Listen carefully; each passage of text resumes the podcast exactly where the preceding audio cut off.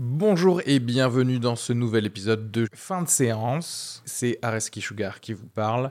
Pour vous dire que je suis en spectacle actuellement au théâtre Beau Saint-Martin à Paris. Donc si vous voulez venir voir une superbe heure de stand-up, n'hésitez pas à prendre vos places. Il reste des places pour les trois dernières représentations de la saison. Le 15 juin, 28 juin et 12 juillet. N'hésitez pas à aller sur Bireduc ou suivre les liens depuis la description du podcast ou aller sur sugarfree.com. Merci à tous, profitez bien de cet épisode. Bisous. Bonjour à tous et bienvenue dans ce nouvel épisode de fin de séance. J'espère que cet été vous traite bien et que vous êtes en train d'écouter le podcast en bronzant sur la plage. Aujourd'hui, ce sera un nouvel épisode Oldies but Goldies où on va traiter d'un ancien film. C'est techniquement le deuxième épisode euh, que l'on fait comme ça et qui est publié, alors qu'en fait, on en a fait deux autres. Un sur un film qui s'appelle Stalker et un autre sur un film qui s'appelle En quatrième vitesse. Et je ne sais pas pourquoi, mais il y a une espèce de malédiction. L'univers ne veut pas euh, qu'on sorte ces épisodes et on a perdu, en fait, il y a toujours eu un problème technique qui a fait qu'on a perdu les audios de ces deux autres films. Donc euh, je suis très heureux d'avoir euh, enfin un autre épisode Oldies but Goldies à sortir. Cette fois-ci, on a enregistré ça avec Arnaud et Yann, scénariste et réalisateur qui vivent à Paris. On a fait ça via Skype. Euh, j'ai également initié un petit, euh, un nouveau truc sur la page qui est de vous demander quelles sont vos répliques préférées de vos films préférés, j'imagine. Et euh, Mélina Galopin a été la première à être choisie pour ce, pour cet épisode. Vous verrez ce qu'elle a choisi comme euh, réplique. N'hésitez pas à m'envoyer via la page euh, Facebook ou alors en, euh, message privé de la page Facebook également vos répliques préférées ou si vous avez des idées pour d'autres films à traiter. Vous pouvez me joindre sur l'Instagram, sur le Twitter, sur la page Facebook de fin de séance. J'en ai profité pour initier deux nouvelles petites rubriques dans cet épisode. La première, c'est euh, avoir des euh, secondes opinions de ce euh, du film que l'on traite. Si en général nous-mêmes les intervenants avons plutôt aimé ou détesté ce film, j'essaye de trouver sur le net les idées et les commentaires qui sont totalement à l'encontre de ce qu'on en a pensé. Et la seconde petite rubrique, c'est tout simplement de passer euh, en revue toutes les sorties Blu-ray DVD qu'il y a eu euh, le mois précédent et de faire choisir tout simplement un film par intervenant. Qu'est-ce qui nous a plu le plus? Qu'est-ce qu'on vous recommande d'acheter ou de louer? Donc voilà, c'était un, petit côté euh, recommandation pratique de la part de personnes qui aiment bien regarder des, des films. Silent Running, le film d'aujourd'hui, c'est justement un film qui est sorti en Blu-ray au mois de juillet, un film de science-fiction de 1972 réalisé par Douglas Trumbull avec euh, entre autres euh, Bruce Dern et Ron Rifkin. Ce film va suivre en fait un espèce de jardinier de, de l'espace puisque en 2001 la végétation a disparu sur Terre et pour remédier à ça, de grandes serres spatiales ont été mises en place. Mais lorsque l'on dit au botaniste Freeman Lowell, qui est à bord d'un des vaisseaux spatiaux qui possède ces grandes serres, qu'il faudra détruire pour des raisons économiques ces espèces de forêts artificielles, le protagoniste va se mettre un petit peu en colère. Et n'oubliez pas d'aller sur euh, iTunes et de noter ce podcast, lui mettre un max d'étoiles et mettre en commentaire d'ailleurs ce que vous voulez, un petit mot gentil ou un mot destructeur si, euh, vous voulez. Tant qu'il y a 5 étoiles, moi ça me va. Euh, et je vais vous laisser écouter cet épisode.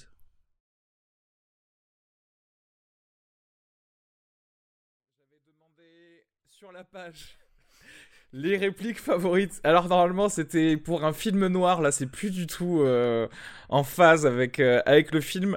Mais comme on l'a choisi et pour la, pauvre euh, auditrice qu'on va appeler, comme je disais la dernière fois, on va les appeler des affamés, les gens qui aiment bien fin de séance. les trois gens qui aiment bien fin de séance. Merci à vous. Merci à vous. je vais passer du coup la réplique qu'elle a, qu'elle a pu choisir et c'est celle-ci. Si vous n'aimez pas la mer, si vous n'aimez pas la montagne, si vous n'aimez pas la ville, allez vous faire foutre. C'était Jean-Paul Belmondo dans À bout de souffle. J'ai failli dire c'était Je- Jean-Paul Goldblum, je sais pas pourquoi, j'ai été non trop marqué par Independence Day, je pense. Jean-Paul Goldblum dans À bout de souffle. Euh, donc finalement là, aucun rapport avec le film noir, puisque... euh, alors Silent Running, film de, euh, de 72, bon de toute façon... vous l'avez... Est-ce que vous l'aviez dé- déjà vu ce film? Vous l'aviez déjà vu, pardon. Et je l'avais vu, moi, perso, mais il y a longtemps, hein, à l'adolescence, quelque chose comme ça. Ah ouais Et, euh, je me rappelais plus de, je me rappelais plus de John Baez biz- bizarrement tu vois Ah, mais Sans blague, je pense que tu ne la connaissais pas. Et toi, Yann Euh, moi, c'est pareil, j'ai dû le voir autour de 2006. euh, j'ai un super bon souvenir du film. Tu avais 3 ans donc, c'est ça En 2006, non, j'étais un peu plus vieux, quoi. J'étais vraiment en deuxième année de fac. euh, la vie. euh, D'accord. Euh, j'ai des souvenirs de ce film, euh, euh, toujours pareil, j'ai l'impression que je raconte toujours la même chose, mais de Ciné FX, c'était une chaîne du câble, tu sais, qui est la spécialiste des, de ces vieux films à petit budget euh, en général, ça, et, comme ça. ça, ça et, les, et les, les téléfilms de science-fiction de sci-fi genre Dinotopia Voilà, ça, et tous les trucs qu'il y avait Casper Van Dien aussi, tu sais. ouais Starship Trooper ça. 3 et 3 primes Voilà. par exemple Exactement. Et, euh, et oui, en fait, je, vous avoue que je, les seuls souvenirs que j'avais de quand j'étais peu- plus petit, c'était plutôt les, les robots euh, qu'il y avait dans ce film, Mais et pas vraiment, on va dire, euh, tout, tout le reste de l'histoire. Mais euh, voilà. Alors déjà, qu'est-ce que, est-ce que vous l'aimez bien ce film? Est-ce que, qu'est-ce que vous en avez pensé là en le revoyant maintenant aujourd'hui, euh, alors que vous êtes euh, mais non mais c'est un film euh, c'est un film vintage quoi c'est un film un peu millésimé tu vois un peu euh, un peu poussiéreux mais bien sympatoche quoi j'ai envie de dire je sais pas ce que t'en penses Yann Ah, moi, euh, j'avais le souvenir d'un film très mélancolique. Et c'est vrai, hier, quand je l'ai fini, je me sentais pas très bien. Je trouve Ouais. toujours que ça reste un bijou de mélancolie. ah je suis euh, d'accord très de son époque. Et, euh, Et euh, j'avais pas fait le lien quand j'ai vu quand j'ai vu Wally, mais c'est un hommage et presque une sequelle. euh, ouais, c'est c'est ahurissant, c'est la, c'est- c'est la Ouais. suite de Silent Running en fait Wally. C'est-à-dire que Ouais, ça- ouais. C'est-à-dire que Complètement. Silent Running, c'est un film qui a une destinée vraiment malheureuse. C'est-à-dire qu'en 72, quand il sort, déjà, il y a le film Orange Mécanique de son ancien employeur qui cartonne. Il y a Solaris qui, en tant que, on va dire, euh, bébé de 2001, qui trouve plus naturellement sa place dans un filmo euh, de Tarkovsky, aussi dans le cinéma d'auteur. Et c'est un film arrivé à la fin des années 70. J'ai l'impression que le bilan des courses, il est un peu oublié au profit de, Un petit peu.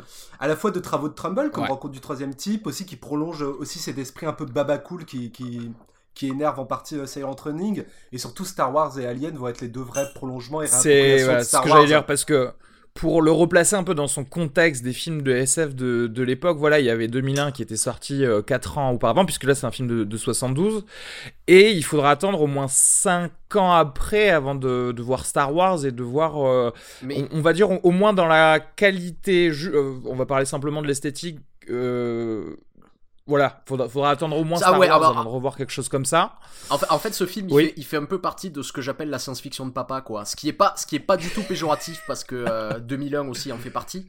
Mais tu vois cette science-fiction assez clean qui correspond vraiment à une étape, à une, à une époque. Et euh, il y a deux films qui vont un petit peu, euh, qui vont un petit peu bousculer le, le cinéma de science-fiction et qui arrivent beaucoup plus tard. C'est Star Wars, comme tu l'as dit, et puis Blade Runner en 82, quoi. Et, Voilà, euh, ouais. Et effectivement, on voit aussi beaucoup comment ça a pu inspirer, on va en reparler plus tard, mais voilà, des choses comme Alien, parce que vraiment, euh, ça, et ça m'a choqué en, en le revoyant au début, euh, en voyant les personnages se balader avec des- leurs petites cartes euh, en plein dans, ce, dans leur vaisseau, où on a vraiment l'esthétique euh, des vaisseaux, du vaisseau d'Alien, en fait. Ouais, euh, en beaucoup plus clean, mais ouais. Ouais, ouais. en beau- beaucoup plus clean. Et pour rebondir sur ce que tu dis, parce que c'est assez marrant que tu dises euh, la science-fiction de papa, parce que c'est vrai que si on devait le calquer à par exemple des bouquins, c'est vachement des bouquins que que des papas pourraient te conseiller, tu sais, un peu Mais non, la- mais parce que. pa- pa- euh, les, parce- la, que- Bradbury ou des trucs comme ça, tu sais, où les choses sont un peu clean et il y a toujours une espèce de, de presque de morale derrière ou de choses euh, Ouais, la SF intéressantes, parabolique, euh, en filigrane. Ouais, c'est-à-dire que euh, clairement, si, si ça avait été du, adapté d'une nouvelle euh, de, euh, de, je sais pas, de Clark ou de Bla- Bradbury, ça m'aurait pas étonné parce que c'est vraiment Ouais, la ouais, structure d'une nouvelle de science-fiction. Mais aussi, il y a quelque chose qu'il faut souligner, c'est que euh, comme un peu dans tous les domaines, le cinéma dans la science-fiction a toujours 20 ans de retard sur la littérature ou la BD. Et euh, c'est vrai que là, Oui. on, a, on, a, on, a, on a quelque chose qui nous vient plutôt, tu vois, de la littérature des années 50 ou quelque chose comme ça. Alors que, euh, en parallèle de ça, dans la bande dessinée, par exemple, il y a Metal Hurlant qui développe déjà une nouvelle esthétique qui Ouais, sera adoptée dans le cinéma beaucoup plus tard, en fait. Ouais, c'est toujours un petit peu plus facile. Enfin, plus facile. Oui, si, c'est plus facile de, de briser, on va dire, les codes euh, sur du, sur du papier qu'ailleurs. parce que forcément, Ouais. avec la machine euh, Et pas, pas- pas- pas- financière qu'il doit y avoir derrière un film, euh, faire bouger les choses. euh, Parce que là, on, retard, on est dans une époque comme ça dans la science-fiction où elle est toujours, elle est très, très chirurgicale, très propre, tu sais, où il y a cette. Euh, je crois que le, le seul film de cette période qui fait un peu exception, c'est euh, Solaris finalement, Mm. qui est beaucoup plus sale comme film, quoi. Où euh, je me souviens que Tarkovsky avait, avait dit qu'il avait demandé à son décorateur de faire en sorte que le vaisseau ressemble pas à une navette spatiale, mais à un vieux bus rouillé. Ouais, ouais. Et, euh, et c'est- quelque chose qui existe pas trop dans le cinéma à cette époque-là. C'est- C'est-à-dire quand on parle de science-fiction, on parle de. Ceci dit, on, on le voit un peu naître. euh, ben, par exemple, dans, dans ce film, je trouve qu'il y a une attention au détail qui est plutôt pas mal. Euh, parce que, euh, tu vois, on va voir des logos, des, des, des patchs qui- que- qu'il a sur sa combinaison, euh, que le personnage de Bruce Dern a sur sa, sur sa combinaison, qui font référence à plusieurs choses. Enfin, on dirait. Enfin, lui, il en a beaucoup. On dirait vraiment qu'il faisait partie des, des castors juniors un peu, parce que t'as l'impression que dès qu'il a fait un truc, il a, il a son patch dessus. Mais euh, c'est des choses qui, en fait, aident à, à crédibiliser, à rentrer un peu dans, le, dans cet univers-là, parce que tu dis, ah tiens, euh, euh, enfin, euh, ils, ils ont attrait à une vraie société euh, sur Terre.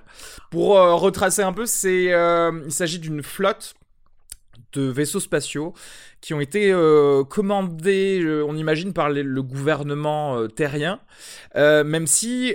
Américain, il y a un est- drapeau. Ouais, am- américain. Et même si cette flotte euh, est techniquement privée, puisqu'on voit le logo d'American Airlines assez tôt dans le, dans le film, quand on En fait même un petit, drapeau euh, ouais. un petit euh, plan large ouais, avec le, le drapeau américain. Et euh, pour préserver les vestiges de euh, nature qui n'existent plus sur Terre, en fait. Voilà, parce qu'on apprend Euh, en fait que sur Terre, la température est toujours constante, la même euh, où que ce soit, Ouais. et que plus rien n'y pousse en fait. Mais les gens sont. Alors on va revenir sur ça, mais apparemment en fait, euh, ils ont trouvé un moyen de, de pallier à ça, c'est-à-dire ils ont de la nourriture de synthèse, et euh, tout le monde va bien, et comme ils le disent, c'est le plein emploi, et euh, tout va bien sur Terre en fait. Et Ouais. euh, en fait, on- Mais, on, on, en, repa- sont- on reparlera les- parce que dans, dans, Wall- dans, dans, dans Wally. ce, ce côté heureux de, de la planète Terre a disparu quoi. C'est-à-dire que ça, ça parle aussi d'une époque, on va, on va en reparler. Euh. Ouais. Et euh, en fait, eux, technique, enfin les protagonistes de ce film sont un petit peu des euh, jardiniers euh, 2.0 et mais en même temps quelque part aussi des gardiens de musée parce que euh, au final, euh, on à- on a l'impression que l'hu- l'humanité se dit, au final, la nature, euh, on peut vivre sans, sans, c'est pas grave quoi.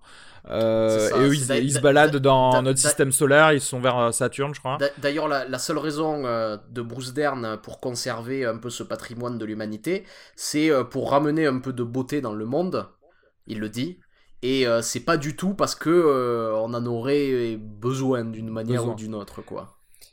En fait, euh, c'est marrant, l'un des, euh, l'un des arguments, on va dire, les plus, euh, les plus prenants euh, dans, euh, dans sa façon de, de vendre un petit peu la nature qu'il a à ses, à ses autres euh, potes astronautes qui, eux, sont totalement détachés du, euh, du besoin de, de la nature, c'est, euh, c'est juste, euh, putain, mais manger ce, ce melon, il a du goût, tu vois. Ouais. On a un petit peu le, c'est un peu le José Bové euh, Le de, ouais, l'espace. truc, ouais. Ouais, ouais. Et euh, bon, ce qui va forcément avec l'époque, parce que, enfin, Non mais oui, si, si, si, ça, va avec que l'époque des, des hippies, mais euh, aussi, je trouve que c'est assez euh, intéressant de, de voir à quel point c'était euh, virulent dans ce qu'il disait, alors que bon, euh, les années 70, euh, tu vois, tu, tu pouvais ne pas non plus avoir trop peur en termes d'écologie. Non mais c'est ça, parce qu'il y a plusieurs choses, c'est-à-dire il faut, euh, il faut un peu resituer le film dans son contexte. On est en 1972, donc ça fait trois ans qu'on a marché sur la Lune. Et euh, on est un peu dans une frénésie comme ça technologique où on se dit que finalement la technologie euh, va régler tous les problèmes. Aujourd'hui c'est plus du tout le cas, on sait, euh, on sait pertinemment qu'il y, a, euh, qu'il y a des problèmes que la, que la science n'arrivera pas à régler et qu'il faut essayer de, euh, de se réguler pour essayer de les régler autrement. Et, et en fait, c'est surtout ce qui énerve le film, c'est cet esprit hippie, parce qu'on est aussi dans la vague, dans la vague hippie, où en fait le fait d'être près de la nature, c'est pas dans, un, dans, dans, dans le but d'essayer de de, de, de, conserver en fait une, une, la capacité pour l'humanité de, de, se, de se développer dans le futur. Mais euh, c'est plutôt une manière d'être proche de la nature pour, pour faire la paix, tu vois, pour faire... euh, c'est Oui, quelque chose de plus spirituel finalement que... Ouais, spirituel et idéologique, c'est-à-dire nous faisons partie de la nature, euh, gardons la nature près de nous. Là, on était en plein dans tout ce qui était. euh, bah, D'ailleurs, on en avait un peu parlé dans ce malheureux euh, podcast perdu de Stalker, euh, de toute euh, cette cette période qui était empreinte de des, de Timothy Leary, etc. Des gens qui revenaient à prendre des psychotropes naturels et, et lier en fait toute la nature à, à l'être humain. Mais c'est vrai que pour le coup, ça reste quand même la transposition en SF assez euh, euh, choquante d'un futur où clairement on aurait totalement oublié la nature.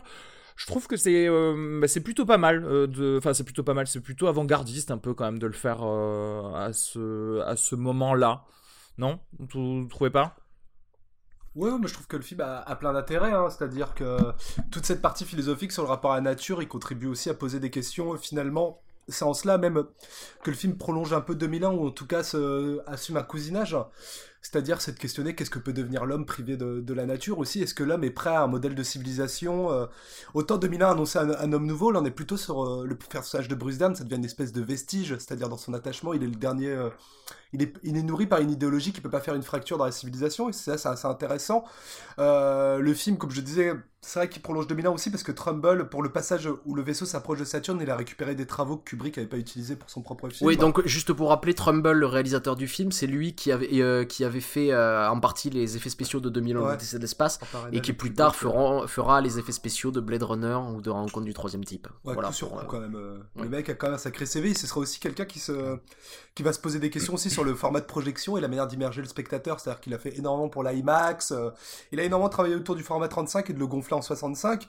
Et c'est, euh, Ouais, je trouve c'est un petit modèle de SF intimiste, c'est-à-dire euh, on a un peu tous les ingrédients, c'est-à-dire qu'en effet on a ce côté old school quand le personnage se retrouve avec les deux robots, et en même temps il y a ce petit côté à nouveau qui va titiller 2001 où les robots deviennent la conscience de ce mec, et l'entretien de, de la dernière scène. Oui, d'ailleurs, il n'y a, y a, plus, il y a ça. plus du tout euh, la peur de, de l'intelligence artificielle pour remplacer l'humain qu'il y avait dans contrôle 2001 et on le, le lycée euh, d'espace. Elle, c'est plus, là, c'est plutôt le compagnon, quoi. Ouais, c'est le compagnon d'infortune, Elle- ils sont très touchants d'ailleurs ces petits Ils sont très robots. touchants, ils ont un côté plus naturel que robotique d'ailleurs. oui, ça- ça, ils c'est, ont euh, vraiment, c'est comme s'ils domptaient des animaux pour faire quelque C'est- chose. ou, Oui, ça donne C'est certaines d'ailleurs des scènes, euh, clairement les- film.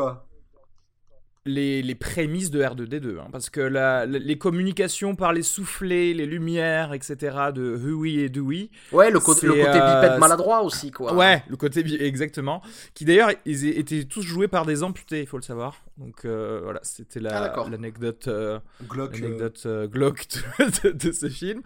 Euh, oui, enfin voilà, parce que pour euh, simplement pour euh, mettre un, un dernier clou, parce qu'en fait, quand on connaît Blade Runner et tout ça, tu vois, quand c'est les années 80, c'est beaucoup plus facile de voir le, le- une vision du futur assez euh, assez dark, pollué.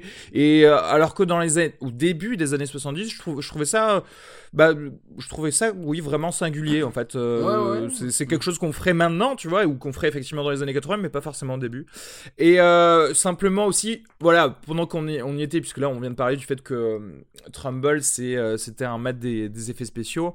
euh, là, moi j'étais franchement bien surpris par la qualité de ce que je regardais. hein. Les miniatures, déjà moi j'adore les miniatures. Dès qu'on peut se permettre de pas faire de CGI, moi j'aime bien. Parce que ça donne euh, vraiment un côté euh, palpable à ton, à ton vaisseau spatial. Bon, bien sûr, euh, il faudrait quand même un petit peu rajouter 2-3 plaquages de texture euh, pour le rendre vraiment très joli. Mais là, je- ça, ça passe très bien dans ce film.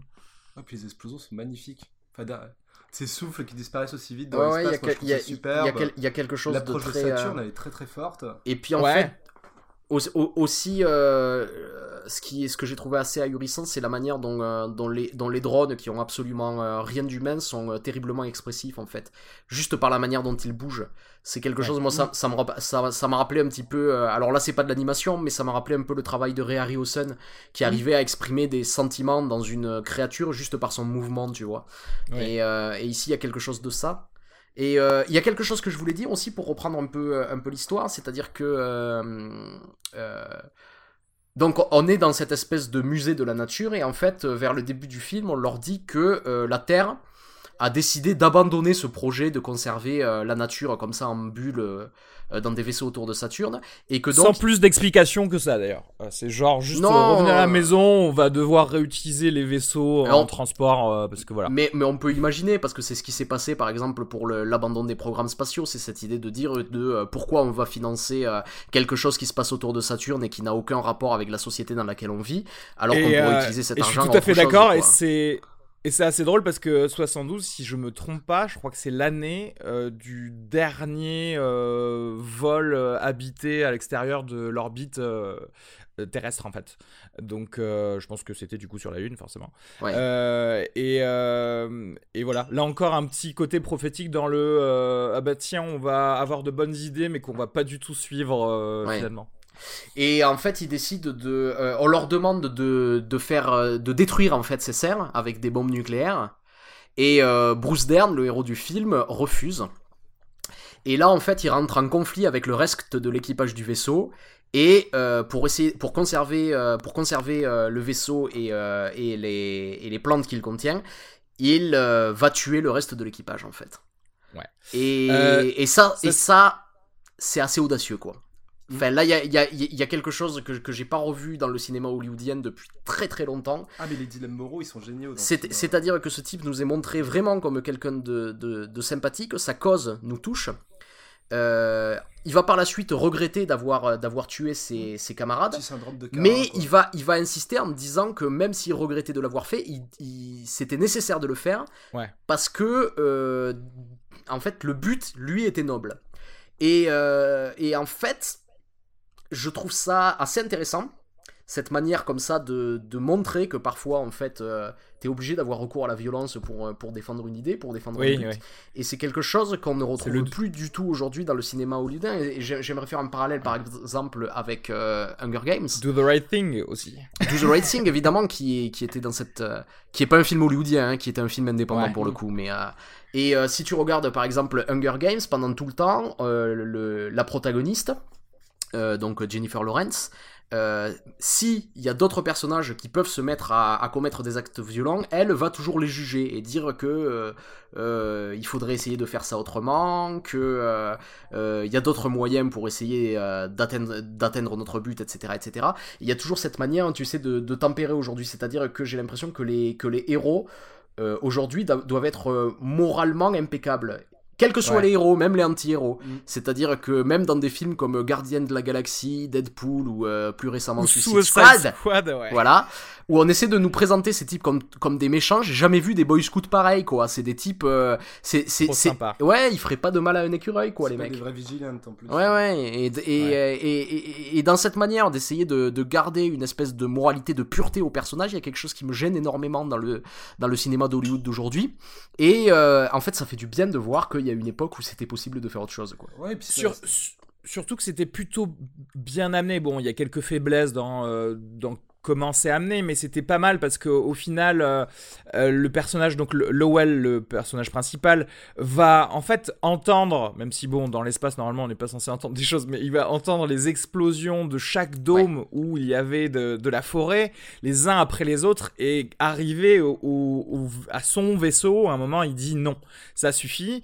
Et de là se crée une petite rixe et en fait c'est un petit peu une mort accidentelle pour le premier de l'équipage. Ouais, mais pas, euh, pas, pas tout à fait parce que c'est Bruce Dern qui l'attaque en premier. Oui, oui, Voilà. c'est-à-dire que, enfin, après, est-ce qu'il aurait voulu la- le tuer euh, Enfin, tu vois, c'est discutable, mais c'est pour ça que je dis que c'est plutôt bien amené dans le sens où, en tout cas, c'est lui, certes, qui initie la violence, mais justement pour, euh, comment dirais-je, le, le petit arc du personnage dans sa violence, c'est, euh, bah, une immersion euh, petit à petit, et c'est pas mal, c'est bien amené parce qu'à un moment, il se dit bon bah, en fait, j'en ai tué un.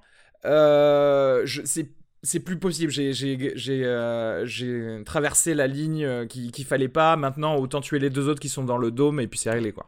Ouais, puis c'est amené de manière assez brillante par les raccords lumière et son entre les explosions et lui qui est dans sa serre. Ouais. Vous avec le dôme qui le sépare de Ouais. l'espace, la vitre. euh, non, c'est- Avec c'est les petits éclairs, ouais, la ça lumière, va. Cet acte, il est aussi important que le, que, que le sous-texte écolo, c'est-à-dire que c'est vraiment Ouais. deux arcs narratifs qui vont nourrir le film et qui nous font retomber en effet aussi dans bah, la SF à papa dans ce qui va être plus belle. C'est-à-dire qu'ensuite la question ça va être euh, que faire quand on n'a plus d'autres humains qui communiquaient, qui Ouais. étaient déjà C'est ça. investi dans la quatrième dimension, je saison pa- 2, euh, avec les robots. Quand ils rejouent au poker, quand il y a la ritualisation de la société humaine, et aussi après le remords, tout ça, comme je disais, le syndrome de Cain, en plus le, le premier meurtre, il est un peu biblique hein, dans ce jardin et tout. Oui, Et, euh, totalement. Et puis les deux robots, genre c'est presque. Enfin, c'est pour ça euh, vous disiez un compagnon, jusqu'au mais il y avait. hein. Oui. Il y a, il y a une, Bah, il y a mais- une idée de cycle aussi, parce qu'après il va enterrer le corps qui va servir d'engrais un peu au reste de cette Tout forêt. à fait. quoi. Et- Et, et pour en revenir au, au- au- à la chose, donc vous parliez des robots compagnons, mais c'est aussi un peu le, le créateur, parce qu'en fait, il les reprogramme. Euh, D'ailleurs, d'ailleurs, c'est intéressant comme à l'époque, c'était vachement plus le hardware que le software quand tu, vou- quand tu voulais reprogrammer que- quelque Ouais, il reprogramme au fer un à souder, robot. quoi, le mec. hein, Ouais, ouais, c'est ça. Et euh, mais en fait, et au final, il devient un peu leur père, tu vois. Et du coup, effectivement, euh, là, tu, tu vois dans toutes les choses bibliques, jardin d'Éden, et puis au final, le robot, c'est un petit peu Adam et Ève, quoi. Ouais, Euh, le patriarche avec Bruce Dern. Mais c'est ça que je trouve assez beau, ce que je disais, le prolongement de 2001. Déjà, comme tu disais, il n'y a plus de crainte de la machine et c'est la machine qui devient dépositaire de- d'une conscience humaine, c'est-à-dire entretenir son jardin. Enfin, c'est assez, euh, Mais- c'est assez- mais c'est- joli. hein, Mais c'est là qu'il y a ce côté hippie avec cette idée que, Mm. que l'homme va se détruire et que en fait on va garder une archive quelque part qui va continuer à vivre et qui va Mm. continuer à garder en fait ce qui est l'essence de l'humanité. Ouais, Oui, le, hein, presque le cycle de euh. la vie en général. Et moi, ça me fait penser typiquement à, à du, à des thèmes de Battlestar Galactica, parce que je vois vraiment en ce robot, en fait, la nouvelle vie euh, que décide de, de créer l'ancienne, en fait. Donc au final, euh, on, a, pour moi, c'est pas si éloigné de euh, 2001 dans le sens où, en fait, on a une conscience, pour moi, dans les deux cas, dans les, dans les robots, si tu veux, mais euh, c'est deux choses différentes. C'est-à-dire qu'en fait, dans le premier, tu as la peur de la singularité un petit peu. Euh, le Hal devient plus intelligent que toi, il va vouloir t'oblitérer. Et dans le second, c'est plus, euh, bah, en fait, euh, Dewey va devenir un être vivant à part entière et va continuer sa, sa lignée Oui, dans c'est ça, l'univers. parce qu'il y a un vrai truc d'éducation, c'est-à-dire à partir du moment où il le reprogramme, il doit tout leur réapprendre quoi. Ouais. Il leur apprend à planter des, des plantes, il leur apprend à jouer au poker, il leur apprend des choses. Il y a vraiment un, un rapport de, de père à enfant quoi dans cette, dans cette relation. Et il se fait soigner par eux. Et là, Ouais. gros clin d'œil à Prometheus, où on a ce. Tu te souviens quand elle se fait faire une césarienne Absolument, par, euh, absolument. par le robot? ouais. Et là. Et là, c'est genre, euh, bah, c'est exactement pareil, quoi. Et il y a, Enfin, et- et- sauf il y a, que- il y a, il y a, il y a un mon- Bruce Dern n'avait pas d'enfant, mais. il y a un montage très très audacieux d'ailleurs à ce moment-là. euh, Oui.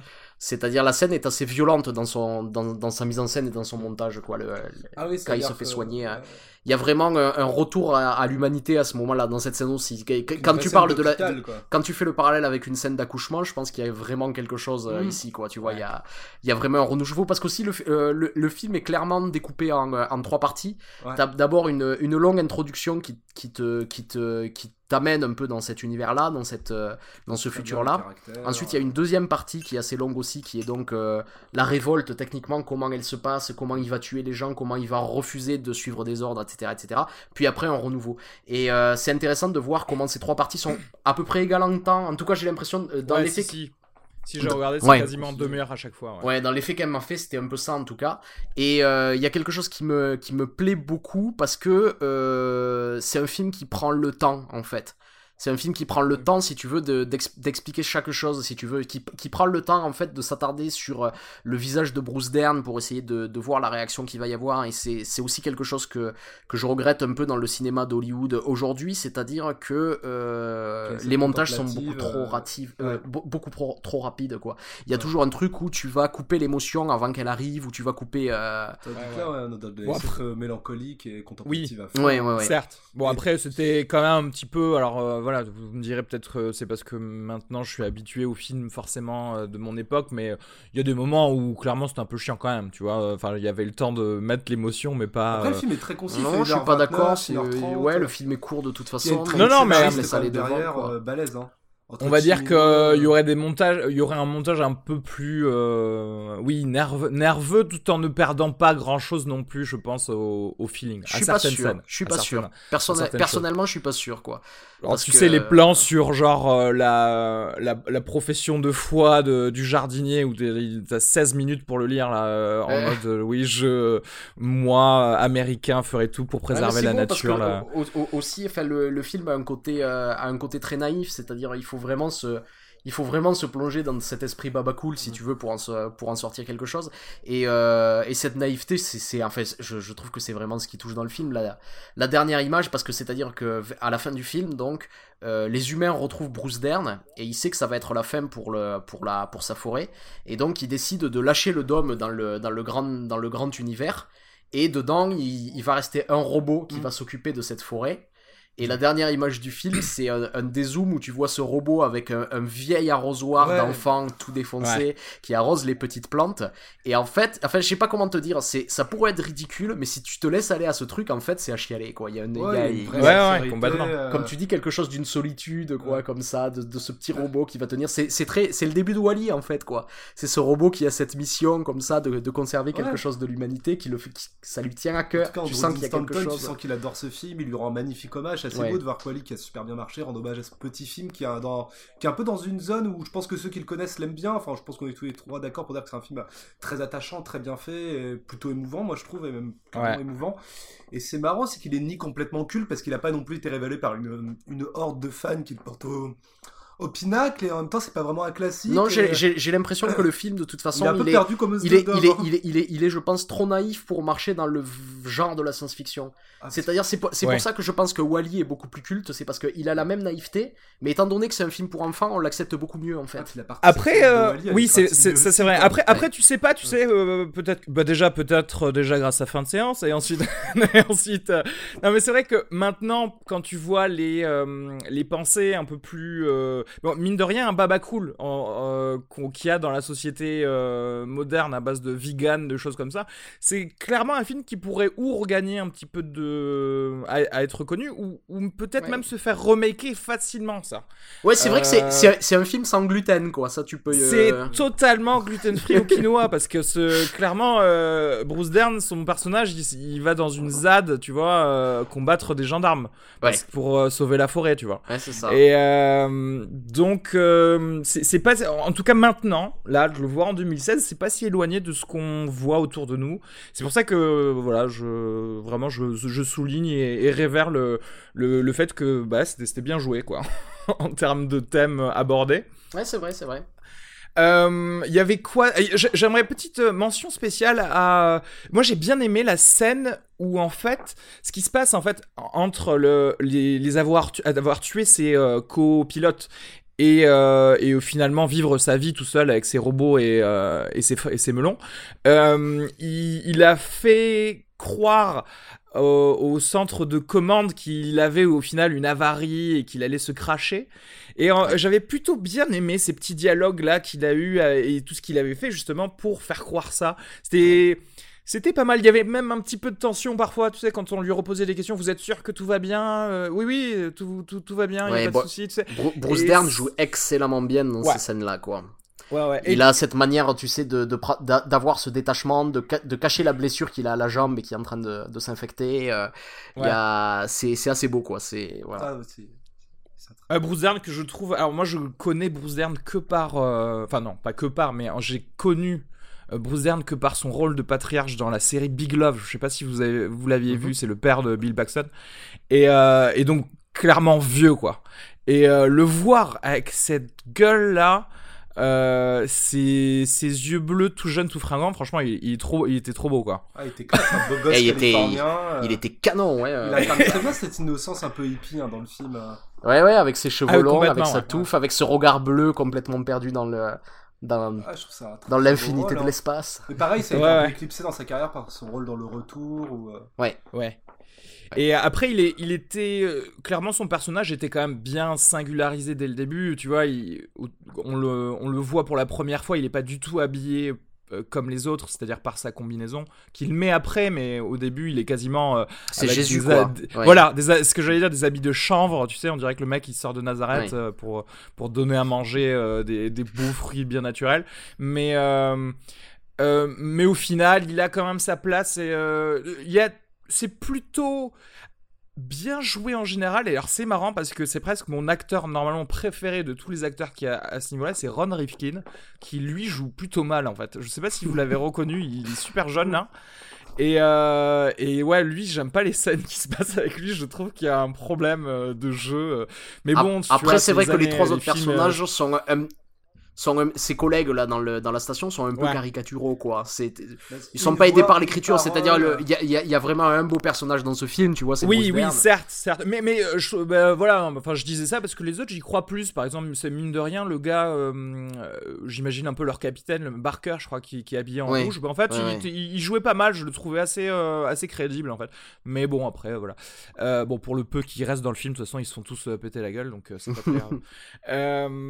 Et euh, je sais pas, est-ce que vous voulez rajouter quelque chose de plus euh, sur ce film? Euh, ouais, ouais, j'ai juste un petit truc, c'est-à-dire que euh, j'aime beaucoup le, le générique de début où euh, c'est des long Carrément. travelling en fait sur euh, sur cette nature sous serre. Ouais. Et- Hashtag microcosmos, un peu. mais qui paraissent extrêmement artificielles parce que la lumière qui les éclaire est, est artificielle et toute l'esthétique de cette nature sous cloche euh, avec un éclairage artificiel, il y, y a vraiment quelque chose de très travaillé ici, c'est-à-dire que ça semble à la fois une véritable forêt, mais à la fois ça semble euh, reproduit en studio et euh, je trouve que c'est bien amené cette Mm. chose-là pour montrer un peu ce, ce ouais ouais Cette cette, contradiction. ouais, peu, ouais. cette contradiction. Et c'est vrai que- Contradiction Pardon. Ouais, c'est- Euh, non, je- vrai que pour je rebond- pensais au premier plan d'intro. Mais non, vas-y. Euh, C'était juste pour rebondir parce qu'en fait ça fait un petit clin d'œil à la fin où au final euh, pour te dire le détachement qu'il qu'il a et que les humains ont avec la, la nature et comment faire pousser des plantes, les mecs ils, ils, ils- ils se réalisent que merde il faut du soleil pour euh, faire, euh, faire pousser des plantes et au final la, la lumière est artificielle à la fin euh, pour faire justement vivre la forêt. Et du coup Ouais, Yann pardon je t'ai... Non, mais c'est vrai que je me dis pour l'époque, entrer dans un film de SF avec un escargot, on n'était pas dans un film frénétique. Moi, j'adore ces plans, il y a une vraie innocence. Ouais. Et c'est vrai que peut-être pour rester avec Trumbull, que Rencontre du troisième type opérera plus une vision beaucoup plus entière de cette culture babacool avec le côté dramatique que vit le personnage de Richard Dreyfus. Hein. Ouais. Ouais. Une espèce de dédicace au souffle de l'inspiration, de l'artiste et même, un, même de la religion. hein, D'a- d'ailleurs, par rapport à, à Rencontre du troisième type, il y a un truc marrant qui m'a frappé dans euh, Silent Running. C'est euh, euh, euh, juste avant qu'il soit abandonné par les, euh, par les autorités terrestres, il y a, il y a la, euh, son capitaine qui lui dit grosso modo qu'il va mourir et il demande à Bruce Dern est-ce que vous avez de la famille? Et Bruce Dern répond non. C'est-à-dire qu'on est vraiment quand même dans une, euh, euh, on, est, on est vraiment dans la culture américaine où s'il avait eu une famille, ce qu'il a fait ça aurait été vu comme immoral, tu vois, parce qu'il aurait laissé sa famille derrière, que c'est pas Ouais, possible, tu vois, il y a ce truc très américain. Et alors que bizarrement, dans Rencontre du troisième type, c'est quand même l'histoire d'un homme qui abandonne sa femme et ses enfants pour partir avec des extraterrestres. Ouais, Donc il y a quelque chose, euh, il y a quelque chose, tu vois, qui, est, euh, qui est intéressant. C'est là, que c'est là que rencontre fait quand même la diff parce que c'est bah, ça prend plus enfin presque ça prend plus de risques dans la dans la morale commune. Euh, Tu vois, surtout qu'en plus c'est ancré dans la, c'est encore plus ancré dans la réalité par le fait que bah, ça se passe, euh, ça se passe dans la période euh, du, de la sortie du film, donc forcément c'est toujours plus facile de, euh, de s'identifier. Est-ce que comme, comme moi, alors peut-être que vous vous souveniez de la fin, mais moi je me souvenais pas du tout, mais je savais pas qu'il allait se, hum, spoiler alert, on a commencé, mais je savais pas qu'il allait effectivement se, se suicider parce qu'en fait quand il plus, ouais. quand, quand, quand il parle au robot, je me suis dit, je, bon, euh, il, il lui dit, en fait, je, je n'y arrive plus, et je pensais que c'était par rapport à justement sa solitude, parce qu'en fait, il lui fallait des êtres humains autour de lui.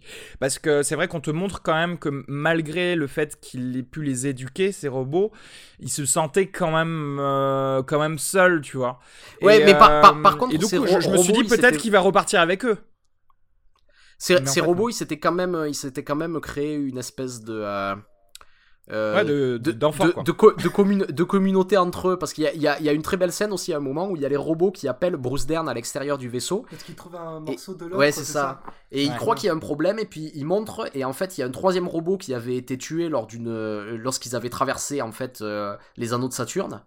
Et euh, il retrouve le pied du robot, et là il comprend ce qui se passe, et il se retourne vers les robots, et je sais, ben, et, et il leur dit, ben je sais qu'il vous manque mais euh, il va falloir faire sans lui Il a maintenant. été imprudent. Elle est Et superbe. cette Il a été imprudent, imprudent, ouais. et là il y, a les, il y a les robots qui se regardent un petit peu, qui trépignent, et on sent, on sent énormément de tristesse en fait dans ce, dans ce truc d'avoir perdu et- leur frère, un peu comme ça. Et là, je, je pense que ça amène encore plus en lumière le- ce que tu avais dit au début, et je pense que je vais le mettre en hashtag, c'est SF, hashtag SF de papa. Parce Ouais. que tu vois, clairement, il fait le papa qui apprend à ses gosses, vous voyez ce qui se passe quand on est imprudent. Et euh, donc, non, mais c'est vrai, c'est toute une. euh, ouais, la naïveté de ce film est quand même, euh, est quand même très jolie, en fait. Ouais. Euh, autre chose à, à rajouter? Une petite note sur 5 miam Euh, bah 3 miam, 3,5 même. Ah, il faut souligner, c'est que le scénario était écrit en partie par Michael Cimino. Ouais, ouais, ouais, je- j'ai été étonné de le voir au générique. Crédité générique. as Mike Chimino. Ouais. Ouais, donc euh, ça, ça me permet de lui rendre un petit hommage. Il y a aussi son co-scénariste de Voyage au bout de l'enfer. Ouais. Et Ouais. gros nom, Steve Broco, quoi, le père du cop chaud. Enfin, le... Ah ouais, ah, Ouais, ça je savais pas, d'accord. Euh, ouais. C'est un assez- c'est une Ouais. assez belle association, hein, je trouve, les trois. Après, c'est dur de savoir qui a, qui a écrit quoi, mais euh, quelle partie. Mais euh, en effet, donc ça nous permettait de rendre hommage à Michael Cimino. euh. Hmm. Donc c'était un Euh. des premiers scénarios, je crois, hein, avec Magnum Force. voilà. Donc 3 miam et demi, voilà. Pour, euh, 3, Silent Hill. 3,5, combien? Euh, allez, allez, moi je mets 3,5 aussi. Eh ben, je pense qu'il y a consensus complet parce que c'est exactement ce que je pensais, 3,5. Euh, J'aimerais juste faire un truc parce que je, je savais, j'avais prédit qu'on allait tous dire qu'on avait plutôt bien aimé ce film. Je voulais, euh, je suis juste parti sur Amazon.com regarder des, euh, des critiques de gens qui n'avaient pas aimé ce film. Ouais. Et j'aimerais euh, vous en lire juste trois parce que ça m'a ju- juste fait rire. Le, le premier c'est euh, le titre c'est Purée ce film était horrible. Quand j'étais petit, on m'a envoyé au lit avant de voir la fin du film. Il est donc resté dans ma tête comme quelque chose que j'aurais toujours voulu voir. Non, ne le faites pas. Une étoile. Ok. Secondo, titre de la, de la critique. Dans l'espace, personne ne peut vous entendre bailler. Alors, le mec a tout donné, quoi. Ah, le mec a tout donné. Mal réalisé, mal joué, mal produit. Les personnages Mal ne sont pas très sympathiques. Ouais, je sais. Le- le- les personnages ne sont pas très sympathiques et le protagoniste n'évolue pas. Un vrai nul, PTDR. Ah, C'est- C'est c'est des gros arguments ça. Et je pense, je vais juste terminer par mon meilleur, le meilleur. Euh, c'est pas de sous-titres. C'est une discrimination à l'encontre des malentendants. L'industrie libérale du film et les malentendants, ils nous forcent nos sourds et muets à l'illettrisme. N'achetez pas ce DVD. Oh là là. N'importe quoi. J'aime bien, tu sais, quand les mecs décident de critiquer pas du tout le film, mais autre chose. Ouais, c'est une revendication légitime, Et pour la n'empêche fin cette du dernière. podcast, on se met euh, Johan Bez, là C'est parti. Les deux.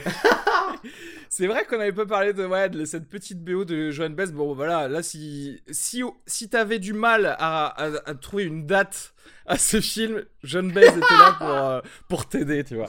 Ouais, bah là, euh, là c'est vrai que c'est ultra cheesy quand même dès qu'il a- dès qu'il arrive dans, dans son petit jeu. Ah mais ça, cha- ça C'est change de, ça change de Richard Strauss hein, dans 2001, ça c'est sûr. hein. Ah ouais, ouais, c'est c'est clair. Ouais, ça reste culotté, hein. je suis pas un gros fan, mais... Euh, Ah, je-. Je vous avais demandé un petit peu plus tôt de regarder la, la liste de sortie des Blu-ray, puisque voilà, ce film, euh, Silent Running, est sorti en Blu-ray euh, en juillet. Donc voilà, il est disponible dès maintenant si vous voulez le l'acheter, hein, parce que ça se loue plus maintenant, ça existe plus, hein, non? Louer des, des Blu-ray. Non, Je sais pas. Donc Ah. voilà, euh, qui est plutôt un bon remaster d'ailleurs, au final. Je, c'était, vous avez tous eu la 1080p, c'était joli à regarder. Joli, ouais, Oh, c'était ouais. Beau. Et, euh, et bref, dans le reste de la liste de juillet, je vous avais demandé de- d'en choisir un, simplement pour recommander. Euh, donc on va, euh, on va refaire ça parce que oui, full disclosure, on avait fait ça dans l'épisode qui était, euh, qui était perdu. Donc Arnaud, qu'est-ce que tu as choisi pour les Ouais. sorties de juillet 2016 Eh ben écoute, je garde le même, hein, moi je, je, reco- je recommande Anomalisa de, de Charlie Kaufman et Duke Johnson, qui est un, un très beau film d'animation sur la solitude du monde contemporain. C'est un film très noir et, euh, assez émouvant, voilà. Euh, on avait dit que si euh, on avait le même choix, ben, on choisirait un second parce que c'est vrai que pour moi j'aurais j'aurais choisi autre chose. J'aurais choisi pardon la même chose. Du coup, je suis obligé de parler simplement de Midnight Special, qui est un pour moi un bon petit film de, de SF avec euh, euh, des allégories intéressantes et, euh, et très très bien joué. Voilà. Yann? Bah moi, pour tempérer tout ça, toujours Greensby Brothers hein, avec euh, Sacha Baron Cohen, euh, film indispensable euh, pour savoir à quoi ressemble l'intérieur de l'utérus d'un éléphant. Voilà, exactement. dont vous pouvez écouter d'ailleurs l'épisode 19 du podcast où euh, on a pu le débriefer en anglais. Bon, bah écoutez les gars, merci, euh, merci beaucoup et on se dit à la prochaine fois probablement pour euh, reparler un petit peu de tous ces blockbusters qui sont en train de sortir cet été et, euh, Et de se vautrer et de se vo- et de se Se vautrer vautrer. absolument. Ouais, ouais, ouais. Je crois que c'est l'été de la mort, hein, c'est le nouveau surnom. Ouais, c'est Ouais. clairement l'été de la mort. Il faudra que je regarde, ce serait intéressant de voir un petit peu le box-office à chaque fois de toutes ces euh, grosses sorties qui, qui au final ne- n'enchantent pas les majeurs. Peut-être que, peut-être que ça leur apprendra quelque chose et qu'on aura de meilleurs prochains étés. Je, je suis optimiste Bah, peut-être. petits Silent Running. Ben de ouais, temps ben temps, euh, ça serait ouais, on, déjà. on- on va parler un peu de notre monde de post-Bruckheimer, quoi, j'ai envie de dire. Ouais, euh. voilà, mais où est-il, tu vois? Dès qu'il dès qu'il est plus là, il y a plus rien merde, à regarder. c'est la merde. Où sont passés les Pirates des Caraïbes 25 quoi qu'on nous avait promis? Mais je crois qu'il est encore en tournage. Hein. Johnny Depp s'étant cassé la jambe devant gérer un divorce assez coupé Ouais, apparemment. ouais, effectivement. Je pense que Jack Sparrow va- revenir plus dépressif que jamais.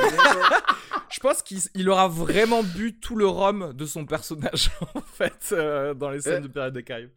Non mais ça va être curieux de voir comment il va être accueilli justement parce qu'à mon avis c'est un autre budget mouse. Ouais. En fait là on est dans un schéma où euh, bah, pour en- entamer un peu c'est qu'on a des films qui font des démarrages cosmiques Mhm. et des deuxièmes semaines tout aussi Ouais. cosmiques en termes de descente d'organes. euh, Parce que c'est de la merde. Parce que, ouais. euh, voilà, bon, bouche à oreille n'est plus du tout favorable. encore une fois, voilà, on, peut, on ne peut que être optimiste pour le cinéma euh, à gros budget en général et le, et le cinéma tout court euh, en se disant que par rétroaction, certains prendront leur, euh, leur responsabilité, tu vois. Enfin, on a dit ça aussi quand BVS était sorti.